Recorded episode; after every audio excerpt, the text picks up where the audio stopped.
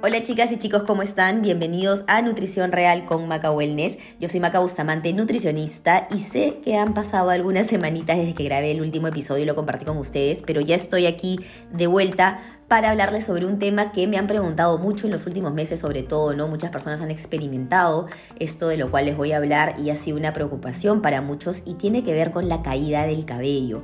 Muchas personas, sobre todo chicas, me han escrito a preguntarme sobre la relación entre la caída del cabello y la, la alimentación, la nutrición, y es que dada la coyuntura que hemos estado viviendo y que aún seguimos viviendo, muchas personas han experimentado muchos cuadros de estrés, de ansiedad, y entonces vemos que la cantidad de cabello que perdemos aumenta, ¿no? Nosotros en el día, de, modo general, en promedio, perdemos entre 50 y 100 cabellos, por así decirlo, eh, y esto es normal, ¿no? todas y todos tenemos una cierta cantidad de pérdida de cabello al día, pero cuando esta cantidad aumenta es que nos empezamos a preocupar, ¿no? Y entonces de eso les voy a hablar el día de hoy. De hecho hice un live hace una semana sobre este tema y quedaron muchas dudas y consultas, así es que el día de hoy voy a tratar de resumirlo de una manera bastante sencilla para que pueda quedar bastante claro, ¿no?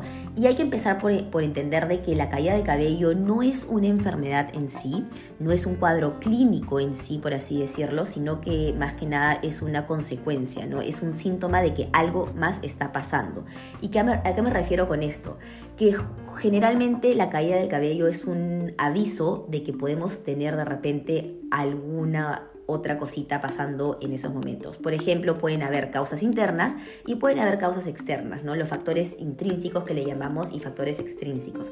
Y los factores internos tienen que ver con nosotros mismos, ¿no? Con, cómo de repente nos estamos nutriendo, si de repente tenemos algún eh, desbalance hormonal, ¿no? Entonces, las personas, por ejemplo, que tienen deficiencia de hierro y tienen anemia o que de repente no consumen suficiente vitamina B12, que suele ser eh, en el caso de las personas que no consumen alimentos de origen animal, ¿no? De repente vegetarianos y veganos que no tienen una adecuada suplementación, podemos ver que justamente por estas deficiencias de hierro, de vitamina B12, se pueda caer el cabello. Lo mismo pasa con los temas hormonales, ¿no? Cuando de repente las mujeres están gestando o están dando de lactar, ven una pérdida de cabello bastante pronunciada y hay que entender que eso son alteraciones hormonales, digamos, de momento, ¿no? Eh, que específicas para lo que están pasando en ese momento. Eh, también puede ser el tema de la tiroides, ¿no? La tiroides también, el hipotiroidismo, hace que hay un desbalance hormonal y eso también puede aumentar la pérdida de cabello. Esto es en cuanto a los factores internos. En el caso de los factores externos, hemos dicho que el estrés es, sin lugar a duda, quizás la causa principal de factor externo y hay que aprender a lidiar con, con, el estrés, ¿no? Hay que aprender a manejarlo y reducirlo porque el estrés no solamente nos afecta en la caída de cabello, sino nos, nos afecta a nivel general en nuestra salud.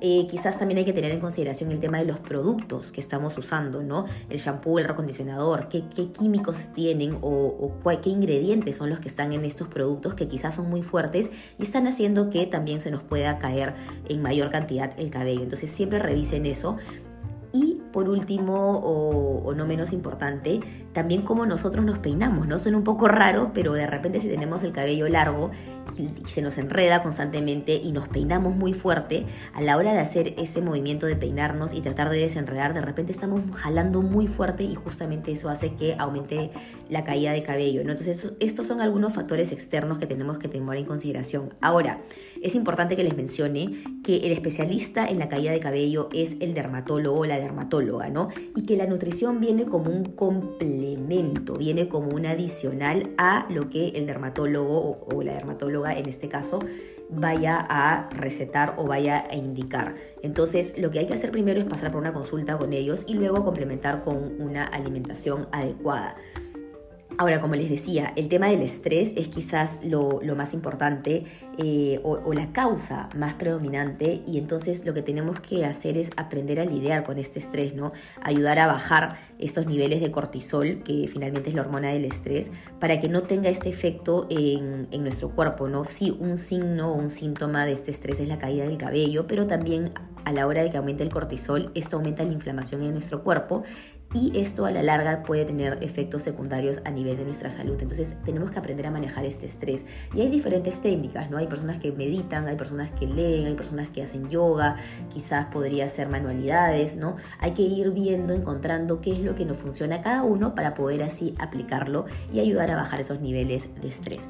Y en cuanto a la alimentación, que vendría a ser el complemento, digamos, del tratamiento, hay que incluir alimentos que sean ricos en micronutrientes, ¿no? Vitaminas y minerales. Como les decía hace un momento, una de las razones por las cuales se puede caer este cabello, uno de, los signos y síntomas eh, de deficiencias nutricionales como la anemia, es que se nos caiga el cabello. Entonces, asegurar que nuestra alimentación está siendo adecuada y balanceada, ¿no? Micronutrientes como en el caso de los minerales el hierro, el zinc, en el caso de las vitaminas la B12, la biotina y así con todos los nutrientes y bueno, la proteína también, porque finalmente el cabello tiene componentes proteicos, no está hecho de aminoácidos, de proteínas. Entonces tenemos que nosotros también tener una adecuada ingesta proteica. Las dietas que son muy excesivas, muy restrictivas, pueden terminar generando que eh, tengamos deficiencias nutricionales y finalmente esto va a repercutir en nuestra salud y una de las consecuencias va a ser esta caída del cabello. Entonces es muy importante que tomemos esto en consideración